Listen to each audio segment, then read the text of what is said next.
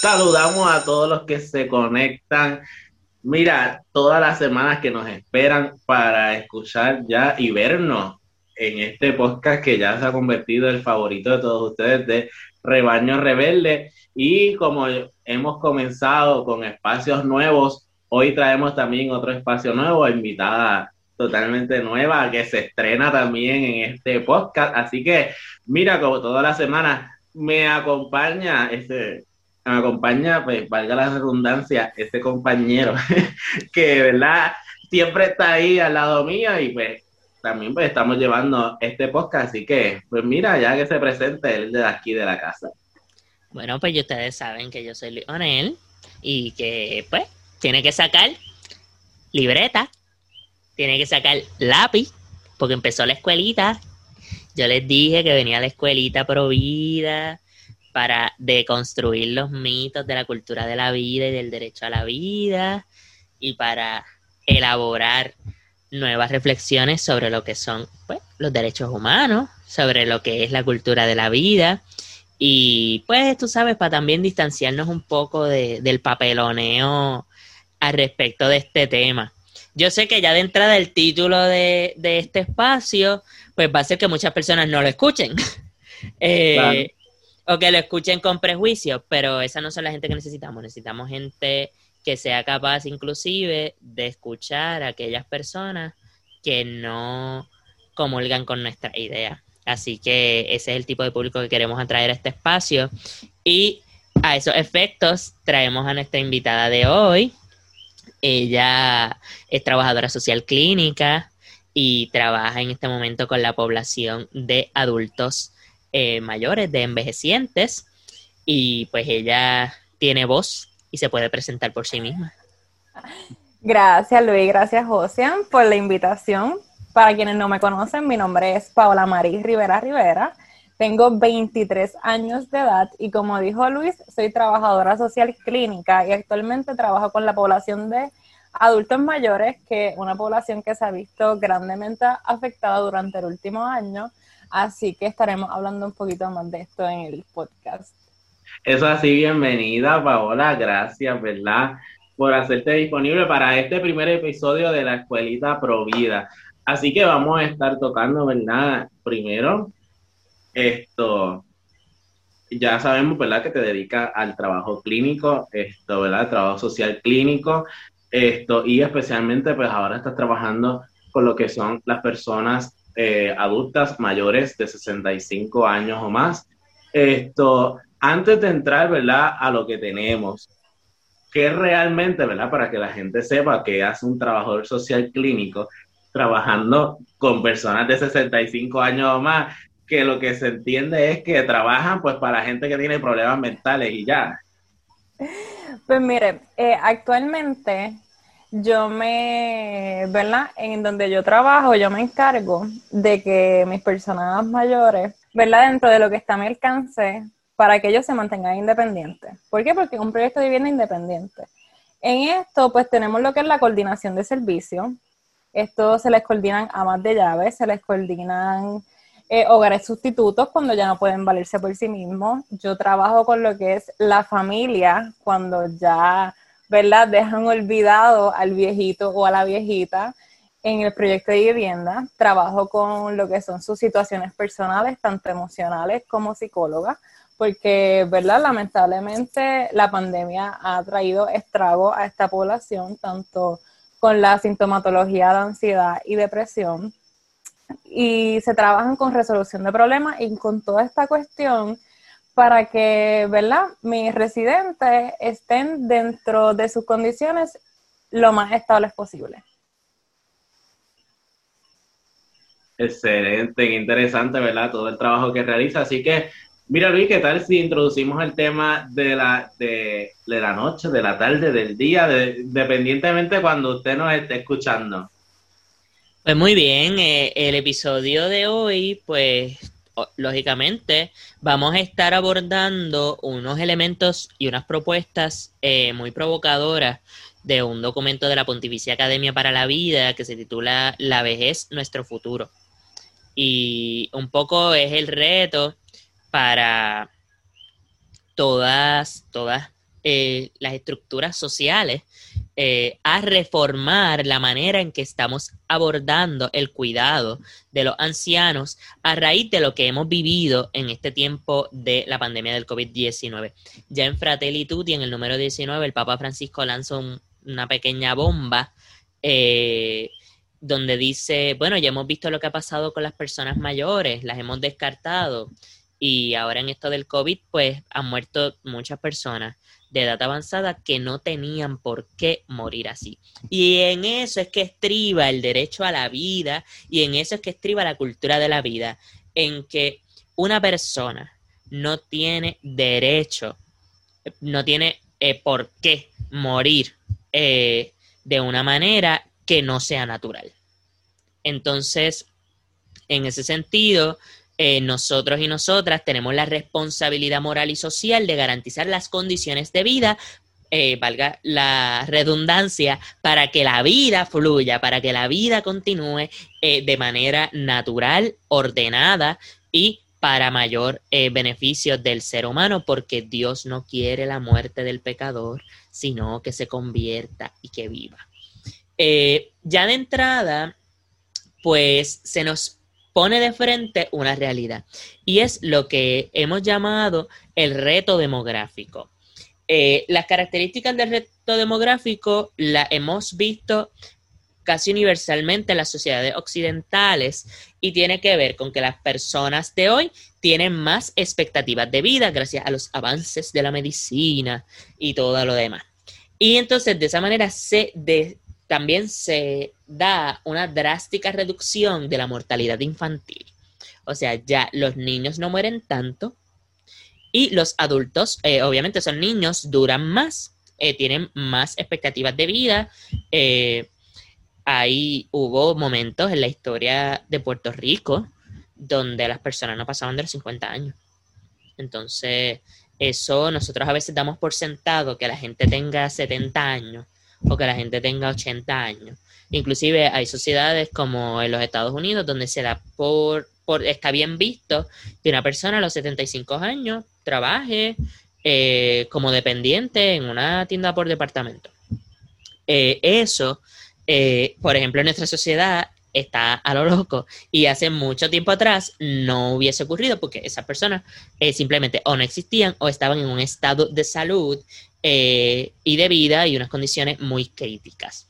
Eh, entonces, la población anciana crece más rápidamente en las zonas urbanas que en las zonas rurales, a contrario a como se piensa. A veces se cree que en los campos ah, se concentran las personas adultas mayores. La realidad es que no, la realidad es que las personas que ahora mismo están envejeciendo son aquellas personas que en su juventud se tuvieron que mover de la ruralía a eh, la urbe, a la ciudad.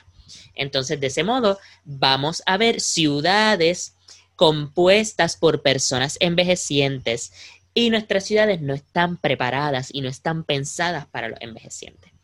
Y ya el reto principal, que lo escuchaba, no sé si en las noticias o en algún lugar, el reto principal ya de entrada son las barreras arquitectónicas.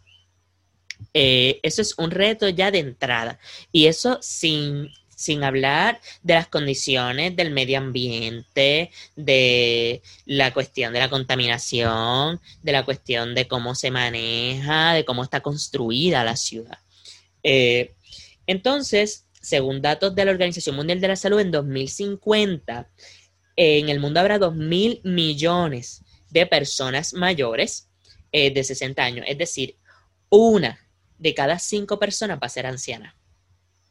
Entonces, eh, es esencial hacer que nuestras ciudades sean lugares inclusivos y lugares acogedores para los ancianos y para la fragilidad en todas sus expresiones, porque aparte de que las ciudades no son seguras para los ancianos, tampoco son seguras para las mujeres. Por eso se habla de una arquitectura eh, con perspectiva de género. Eh, entonces, una arquitectura con perspectiva salubrista, porque nuestras ciudades eh, no son del todo higiénicas. Eh, se ha visto el reto también de que hay ciudades que han creado barreras arquitectónicas para que los deambulantes no existan. Eh, las personas, los ¿verdad? Sí, los deambulantes, los transeúntes, las personas sin hogar que se alojan en, los puentes, en las plazas, en los bancos de los lugares, eh, para que esas personas no puedan vivir en esa ciudad, eh, no puedan dormir y de esa manera pues se tengan que mover. Y ahí vamos viendo cómo hay una intencionalidad y hay unos elementos eh, bastante subjetivos en cosas que nosotros damos tan por sentado, que es en el cómo se construye una ciudad. Y nosotros si vamos por San Juan, nos vamos a dar cuenta que no es una ciudad, eh, o por el área metropolitana en general, las zonas metropolitanas de Puerto Rico, pues no están construidas para los adultos mayores. Y eso constituye un problema también para la población con impedimentos. Así que quisiera que ustedes un poco aporten a, ese, a ese respecto eh, ¿verdad? ¿Cómo podemos un poco repensar ya, vamos desde lo macro hasta lo micro, desde la ciudad? ¿Cómo podemos repensar la ciudad para los envejecientes luego en este mundo post pandemia? Bueno, yo voy a estar hablando de mi experiencia, de la ubicación en donde está mi trabajo y otros proyectos de viviendas para personas mayores. Mi trabajo está en una avenida y la avenida está, las aceras no funcionan pues en las noches, los focos de luz, he recibido quejas de muchos residentes que no están funcionando. Entonces, la cuestión esta de, las aceras para, para personas con impedimentos, tampoco. Eh, las líneas peatonales no están pintadas. Las cuestiones estas de los tubos, ¿verdad? Que tú ponías la, le dabas para que marcara la luz y caminar, no funcionan. Entonces están hay proyectos de viviendas que están subiendo una cuesta y sabemos que la mayoría de nuestras personas envejecientes no cuentan con transportación alguna. Dependen en su mayoría de taxis, dependen de familiares que los lleven o personas a quien les paguen para realizar favores. Entonces, en la avenida se entiendo yo que se facilita un poco porque sí hay farmacias, sí hay médicos y demás, pero todo está lejos. Para todo tienen que ir en carro entiéndase supermercados, farmacias que no contengan los medicamentos, los médicos especialistas y demás. Y también, ¿verdad? Vemos esta cuestión de la transportación. No hay transportación pública en Puerto Rico. Y si no hay transportación pública, nuestros viejos y nuestras viejas dependen totalmente de otras personas para poder moverse. O sea, yo perdí la cuenta de la cantidad de veces que yo he tenido que coordinar, ya sea con Transita, sea con Triple M te lleva, u otros ¿verdad? medios de transporte para que mis viejitos puedan llegar a sus citas médicas. Y innumerables quejas también he recibido, ¿verdad? De que tampoco hay apoyo familiar en cuanto a esto, se tienen que, tienen que buscar, se pongan entre ellos y demás, porque las familias tampoco pueden, porque como estaba comentando Luis, la hay la, ¿verdad? La calidad de vida y todo llegan yo tengo viejos de más de 90 años que se mueven y caminan y caminan hasta el pueblo y todo. Y entonces, ¿qué edad tienen sus hijos? Sus hijos también son personas mayores, porque sabemos que antes los tenían temprano, así que tenemos a viejos cuidando a viejos. Y, ¿verdad? y vemos que la ciudad no coopera, tampoco ni en la zona metropolitana ni en el área este. Eh, no hay transportación pública para coordinar servicios de transportación, sabemos que nuestros viejitos, muchos no saben, ni, o sea, ni tan siquiera saben que existe, eh, existen estos servicios como Transita y los planes médicos que han, ¿verdad?, eh, brindado esta cuestión de la transportación. Y también tenemos a familias que no cuentan con el apoyo suficiente y que también dentro de tienen sus propias condiciones, porque tenemos a viejos cuidando viejos que también tienen, a su vez, tienen nietos o tienen hijos y tienen familia que también cuidar. Así que vemos que el entorno a nivel micro y a nivel macro, disculpen, afecta en su totalidad lo que es nuestra población de viejos y viejas, porque no, no tienen el, el acceso que, no tienen los accesos ni los servicios que merecen y necesitan. Y es una realidad. Podemos decir, no, los viejos tienen muchísimos derechos, tienen los derechos, pero realmente se le están cumpliendo esos derechos a nuestra población de envejeciente. La respuesta, yo, yo trabajando con la situación, puedo decir que no. Lamentablemente no hay acceso, no hay...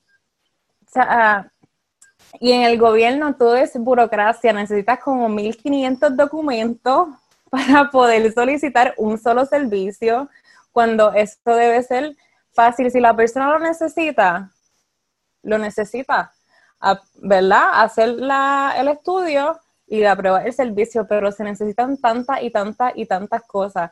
Y entonces, si la persona no tiene la capacidad ni los conocimientos de buscar esos documentos, pues se queda sin nada. Y es una realidad. Claro, y es una pena que esto ocurra, porque todo el tiempo se habla de que si la sociedad del siglo XXI, que si la, ¿verdad? Que si el futuro, que si todo esto.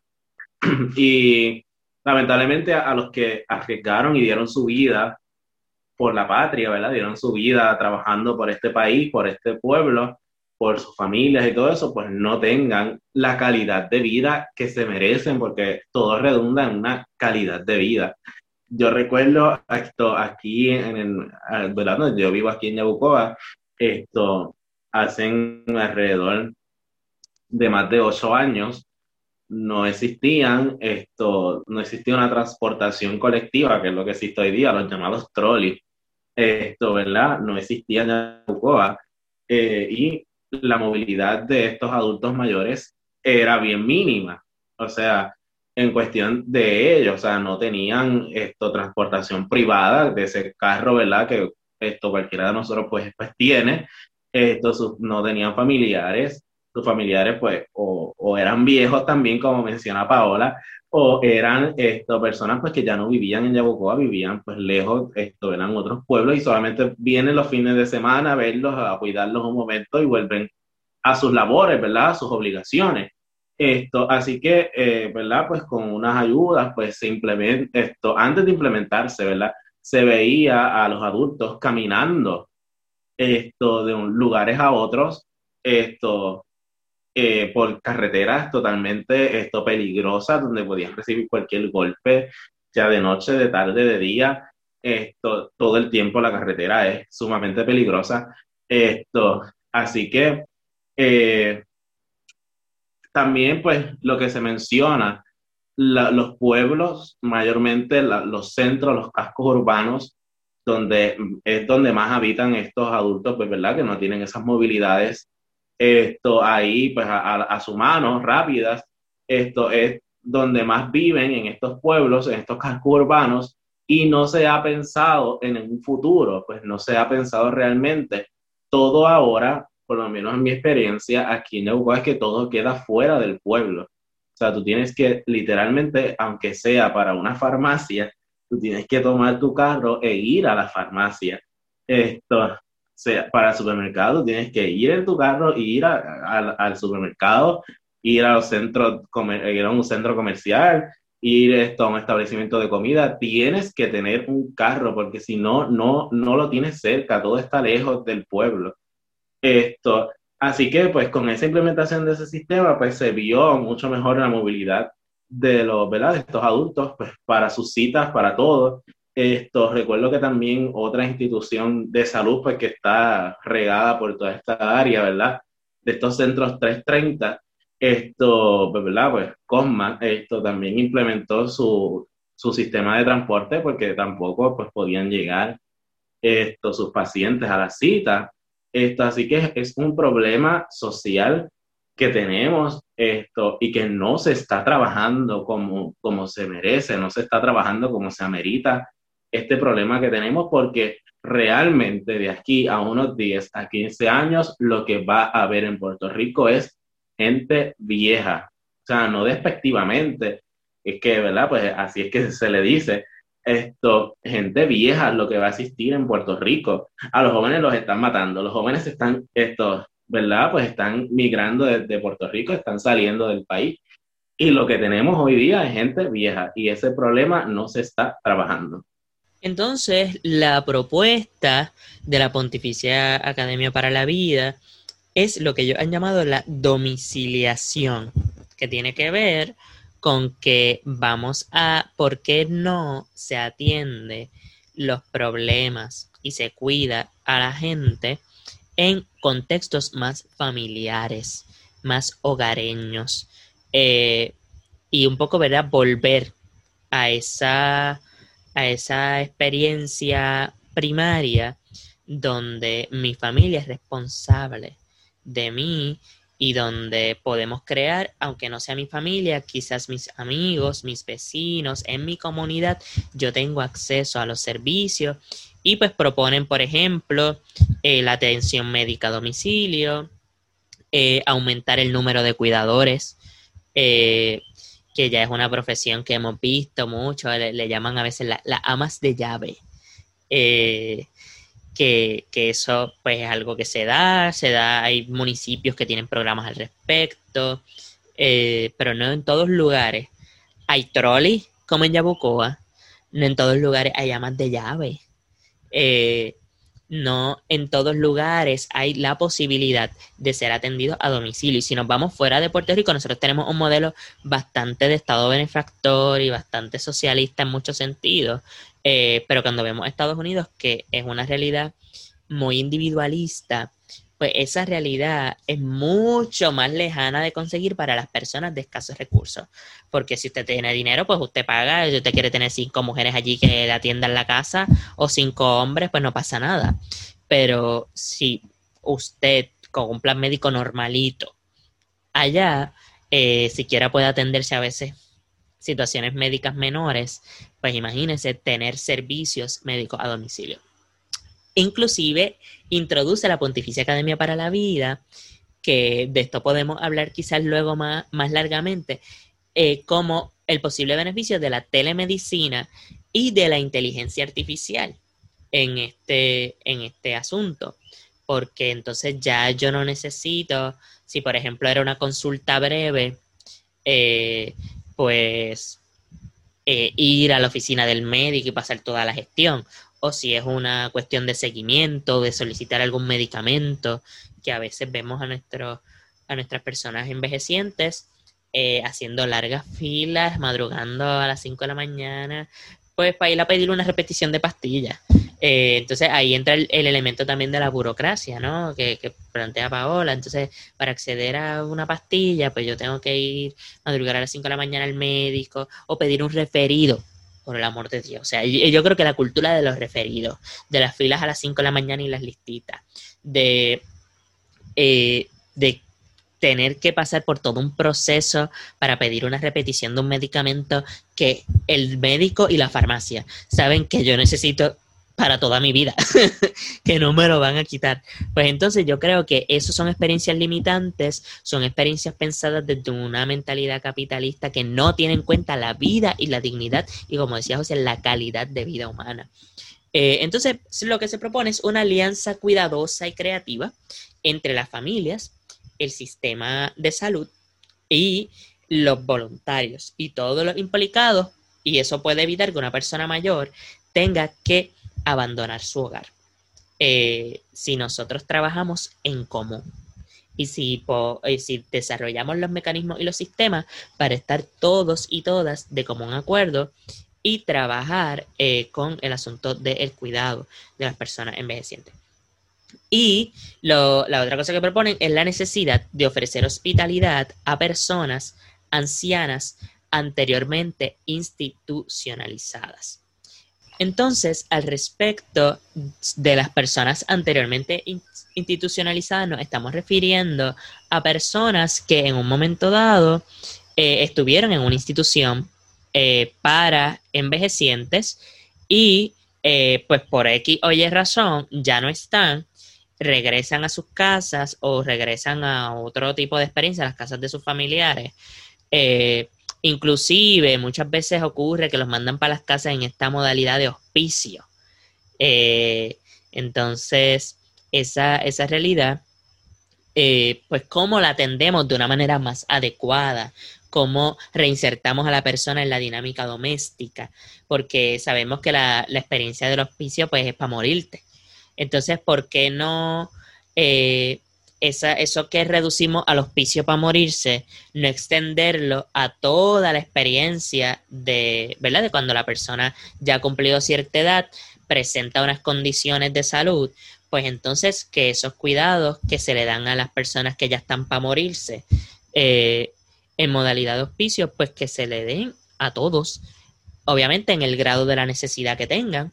Y más o menos por ahí van las propuestas, entonces quisiera que Paola, pues desde su experiencia un poco reaccionara. Pues la realidad es que las propuestas es lo que se supone que sea, pero lamentablemente desde mi experiencia trabajando con esta población, trabajar de por sí con la familia es difícil. De hecho, eh, son muchos los viejos y viejas que están en estos diferentes proyectos de vivienda porque prefirieron irse a vivir solos para dejar de molestar a sus familias, porque están conscientes de que sus familias pues también tienen otras responsabilidades. Así que ellos mismos como que se sacaron del núcleo familiar para no llenar de responsabilidades a su familia, pero también están estos otros viejos y viejas que se sienten olvidados por, por sus familias, de, siendo independientes, porque eh, no son personas que necesitan un cuidado de enfermeras 24/7, que necesitan, básicamente no son personas, ¿verdad?, de cuidado prolongado, pero son personas que necesitan esa llamada, son personas que necesitan ese, ¿verdad? Esa visita, aunque sea una vez a la semana. Son personas que necesitan que los lleven a hacer compras y demás. Y entonces el cuidado familiar y la familia no está. Han sido muchísimos los casos, ¿verdad? Lamentables, de personas que tienen hijos, que tienen nietos, que tienen hermanos, pero que no cuentan con ese apoyo. Pero, ¿por qué no cuentan con ese apoyo, verdad? Hay diferentes razones, pero la principal son las responsabilidades que caen sobre uno en un país como este. Uno, madre o padre de familia, tiene que trabajar, tiene que estar pendiente a sus hijos, o si no, pendiente otras responsabilidades. Entonces, mi tiempo libre es bien limitado y quizá trabajo en semana y la cita del viejo o mi vieja es en la semana y yo no lo puedo llevar. Entonces los fines de semana se nos comprometen y entonces si no trabajamos, si no cumplimos con nuestras responsabilidades, pues no podemos subsistir lamentablemente en este país. Y, y sí se hablan de muchos beneficios que se les dan a las personas mayores. Estabas comentando acerca de, del servicio de amas de llave para conseguir un servicio de amas de llave en este país hay que buscar mínimo cinco documentos. Cinco, eh, certificado de nacimiento, copia de seguro social, eh, el certificado de el, certificado médico, la certificación médica, son muchísimas, ah, y la evidencia de ingreso, porque parece que para tú necesitar una persona que cuide de ti, tienes que ser, ¿verdad?, de escasos recursos. Que si eres una persona que tienes recursos, pero no tienes a nadie, posiblemente no te la prueben. Entonces, ¿qué calidad de vida estamos dando? Hablamos de cuidadores, hablamos de familia, pero entonces el Estado, el Departamento de la Familia, ¿qué estamos haciendo? ¿Qué está haciendo para que la calidad de nuestros viejos y nuestras viejas realmente sea una buena, porque tenemos a viejos olvidados, ya sea en proyectos de vivienda independientes, como en mi trabajo, o incluso en hogares, en hogares aún más, porque los hogares saben que tienen a personas que están 24/7 pendientes a ellos. Pero entonces, muchas, realmente a mí se me acercan muchas veces para decirme que simplemente necesitan que los llamen o que los visiten y no sentirse olvidados, sentirse que todavía continúan ahí. Pero pues hay que buscar opciones viables y reales, las cuales en este país las pueden haber, pero es difícil. Como comentaba José, en verdad en Yabucoa, que la mayoría son personas de campo, para conseguir un solo documento tienes que bajar al pueblo y con la burocracia que vemos que hay en este país tienes que dar como cinco viajes a las oficinas para poder conseguir todo lo que necesitas para que te aprueben un servicio. Pero sí, la realidad es que lo que uno nota el cambio cuando hay, está la familia involucrada, uno realmente nota el cambio cuando, ¿verdad? Si en estos, estos casitos de personas que necesitan esa ayuda extra, que uno se comunica con la familia, que la familia viene, los comienza a visitar, los comienza a llamar, comienza a hacer ese apoyo, uno nota el cambio total en la persona física y mentalmente al igual que el servicio de amas de llave, personas que no tienen a nadie que se le aprobó este servicio, se nota totalmente el cambio. Así que lo que es la familia y los cuidadores y los voluntarios hacen un cambio y un beneficio increíble porque yo lo he visto. Yo he visto como persona de nada a tener, ¿verdad? A cuidadores cambian totalmente, el estado anímico se les eleva, las condiciones médicas se estabilizan porque obviamente tienen personas que están pendientes. Y todo esto, ¿verdad? Uno, físico, mental, emocional, psicológico, todo, teniendo ese apoyo, se va estabilizando. A que, ¿verdad? Es cuestión de, de dar esa mano extra y hacer sacrificios dentro de lo que uno pueda por el bienestar y la calidad de, ¿verdad? De estas personas que hicieron tanto y siguen haciendo tanto por nosotros. Claro, esto, eh, ¿verdad? Muchas responsabilidades caen sobre la familia. Esto, mantener ese contacto con esa persona, que a veces los dejan en estos cuidados, ¿verdad? No, no es en el caso de tu trabajo, pero en estos cuidados prolongados, los llamados asilos, que los dejan ahí y los ven el día en que los dejaron y los vuelven a ver el día cuando están ya muertos, vamos a poner así, cuando se mueren, porque no los vuelven a visitar. A veces llaman a, los, ¿verdad? los administradores, ¿cómo está? Y qué sé yo, que pues ya se acabó. Si nunca cae en un hospital, pues no lo vuelven a ver hasta que el día en que se muere. Esto, y lamentablemente, pues eso crea, esto, ¿verdad? Crea muchísimas, muchísimos problemas esto, como Pablo mencionaba, físicos, esto, mentales y pues en este caso pues espirituales también, porque la familia es un soporte, es una ayuda para, ¿verdad? para ellos. Y esto realmente, además de ser la familia, el Estado, el gobierno, debe de ser también esa mano amiga para, para los viejos y viejas. Y a partir de eso, entonces surge una, hermosa reflexión en este documento que estamos mirando, eh, una hermosa reflexión un poco sobre la, ¿verdad? el significado espiritual y eh, cultural, social que tiene eh, la ancianidad. Entonces, uno de los elementos que menciona es que la debilidad de los ancianos invita a los jóvenes a aceptar la dependencia de los demás como un modo de abordar la vida. Es decir, nos enseña que eh, aunque es bueno para la salud mental pensar que uno se basta a sí mismo, eh, uno tiene que reconocer en la vida que necesitamos de los demás, que necesitamos de los demás para poder ser y para poder ser felices, para poder ser en plenitud. Y aunque en este momento de mi vida yo me sienta la persona más autosuficiente del mundo, eh, va a llegar el momento que, como dice, como le dijo Jesús a San Pedro, un día eras joven y caminabas a donde tú querías, al otro día te va a tocar levantar los brazos, que otro te ciña el cinturón y que te lleve a donde tú no quieras.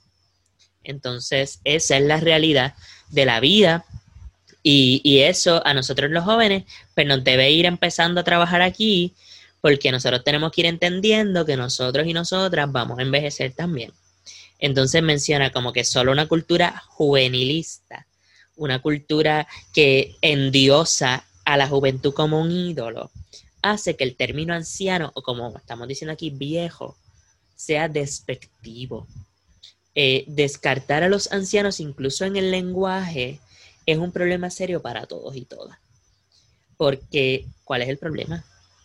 ¿Cuál es el problema con que sea viejo? Abuela, a veces yo digo, ah, este, ay abuela, pero es que esa cosa está vieja. Y ella me dice, ¿y qué? Que si está viejo no sirve.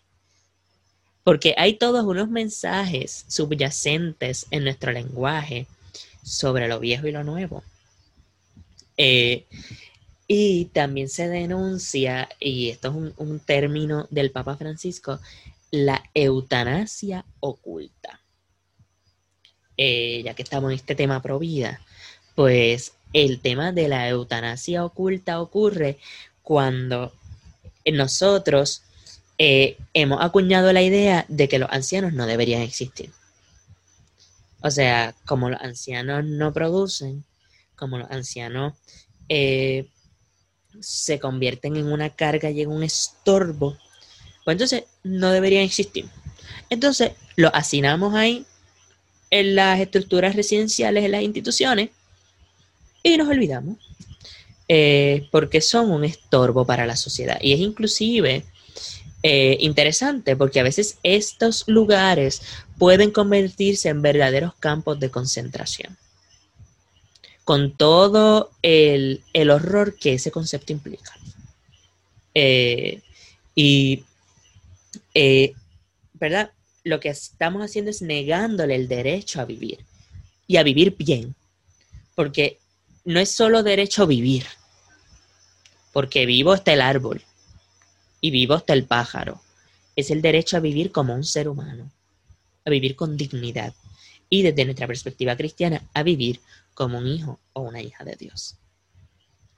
Eh, corresponde entonces alimentar y nutrir nuevas y más amplias políticas de salud pública y propuestas originales de un sistema de bienestar más adecuado a la vejez. Estamos pensando en un sistema de bienestar para personas que trabajan en fábricas, por ejemplo.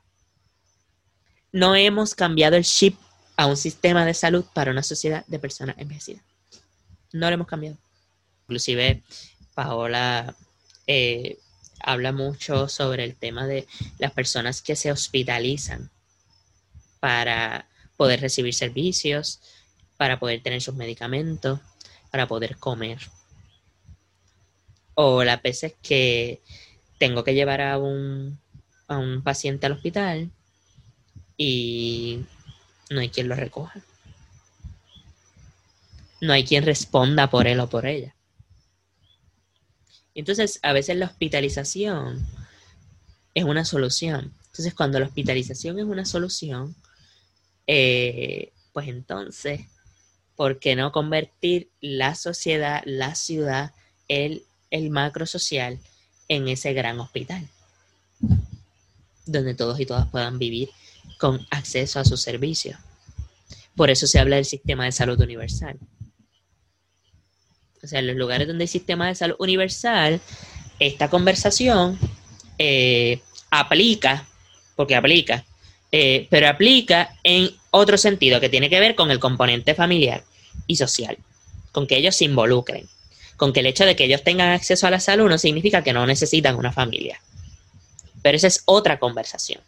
Aquí la conversación es que no tienen familia, que no tienen servicios médicos, que no viven y que no viven bien. Entonces, como sociedad civil, debemos sentir la responsabilidad de entonces ir transformando eh, para poder acompañar y cuidar a los ancianos en contextos familiares, en sus propias casas y en todo caso en entornos domésticos que se asemejen más a los hogares que a los hospitales. Porque creamos estructuras que parecen hospitales, que parecen cárceles, que parecen campos de concentración. Y ahí a veces le puede caer el agua a la iglesia, que nosotros tenemos también nuestras estructuras eh, de residenciales para ancianos. Y pues, a veces eh, hay que resaltar la labor encomiable que hace la hermanita allí en Teresa Hornet. Eh, pero hay otras instituciones católicas que son igual de carne puerca que las instituciones eh, no católicas. Entonces, en ese sentido, ¿dónde está el ejemplo? ¿Y dónde está, o sea, un sistema de salud que se hace llamar a sí mismo cristiano o católico? Eh, ¿Da ejemplo de amor cristiano? Y, son, y la mayoría de los hospitales aquí en Puerto Rico tienen algo cristiano. Hoy tenemos el Hospital Presbiteriano, el Rey del Memorial es un hospital de eh, raíces cristianas, el Sistema Salud Menonita, y San Pablo, eh, o sea, el Hospital San Lucas, ¿ve? O sea, nuestros hospitales tienen unas raíces cristianas, quizás ya no son administrados por instituciones religiosas, pero sus valores y su filosofía de salud es cristiana. Entonces a veces no responde. Pues la realidad es que sí. Necesitamos un sistema de salud accesible para nuestros viejos y nuestras viejas y realmente para la población en general. Necesitamos un sistema de transportación, necesitamos servicios básicos para nuestros viejos y nuestras viejas. Necesitamos que las familias se sientan responsables de, de sus viejos y sus viejas y que haya apoyo tanto del Estado como de la Iglesia, de organizaciones sin fines de lucro y todas las ¿verdad? entidades a vida y por haber para que tengan la calidad de vida que realmente necesitan y merecen. Porque, ¿verdad? Si Dios lo quiere, todos y todas vamos a llegar a esa edad. Y por lo menos yo quisiera tener todos los, ¿verdad? Todos los, los servicios accesibles y, es una lástima y una pena que lamentablemente en el 2021 no contemos con lo básico, nuestros viejos y nuestras viejas no cuenten con lo básico. Y si vamos a ver esto a largo plazo, nosotros y nosotras tampoco vamos a contar con lo básico. Así que la responsabilidad pues recae en nosotros y en nosotras. Recae, ¿verdad?, en los futuros profesionales. Obviamente cae en el Estado, la iglesia también tiene su responsabilidad, al igual que las organizaciones. Así que yo creo que es tiempo de ir haciéndonos conscientes de que hay una población que necesita, y con esta cuestión, ¿verdad?, del derecho a la vida y demás, nuestros viejos necesitan y merecen una vida completamente digna como hijos e hijas de Dios. Claramente, y si queremos, ¿verdad?, hacer esto, si optamos por ser un país pro vida, si optamos por ser personas pro esto, si optamos esto, ¿verdad? Tener la cultura pro vida en todas partes que vamos, tenemos que dar a entender de que pro vida no solamente se encapsula en el momento del aborto o todo eso. Pro vida es esto también, es darle calidad de vida a nuestros viejos esto desde el gobierno, desde las iglesias, las instituciones, las organizaciones, las familias, el individuo, la sociedad, la comunidad, todo en general debemos de ir resumiendo en eso, calidad de vida. Porque si en algún momento nosotros, que somos jóvenes, damos calidad de vida, vamos a llegar en ese momento, vamos a llegar a esa edad que queremos también recibir calidad de vida. Esto, así de que es bien importante de que si aspiramos a una sociedad totalmente justa, equitativa, esto, donde no, ¿verdad? no se discrimine contra nadie y sea provida, tenemos que empezar por los que ya tenemos. Tenemos que empezar a darle calidad de vida a nuestros viejos y a nuestras viejas que, como lo he dicho en casi todo este, este podcast, lo dieron todo por nosotros, o sea, lo han dado todo por este país para que, esté, para que nosotros, con sus desaciertos y aciertos, tenemos un país, tenemos un hogar, tenemos una familia y eso se lo debemos a ellos. Y a ellos hay que darle una calidad de vida en sus últimos días. Así que de igual manera que abogamos por, una, por un retiro digno, eh, por eh, todas estas experiencias, porque los presos tengan dignidad y se les trate como seres humanos, por la dignidad de el no nacido, por los derechos de esa persona en desarrollo, pues entonces hay que abogar por una vejez digna y por una muerte digna. Y eso es una conversación que sí es necesaria en este país. Hay conversaciones que en verdad no aportan. Pero yo creo que esta es una conversación que aporta y mucho ante el reto demográfico que se nos plantea eh, en el futuro y, ya en este mundo post-pandémico. Así que les agradezco a todos por sintonizarnos y aquí a nuestros hermanos por compartir un episodio más. Así que recuerde, tenga cuidado, no papelone. Eh, vamos a tratar de vivir con una cultura de la vida, de la paz, de la concordia, reconociendo siempre cuando es momento de ponerle otra mejilla y cuando es momento de volcar, de volcar la meta. Así que bueno, será hasta un próximo episodio. Si le gustó esto que, que, ha visto, que ha escuchado, pues lo que hemos visto y lo que hemos oído y nos ha alegrado siempre se comparte.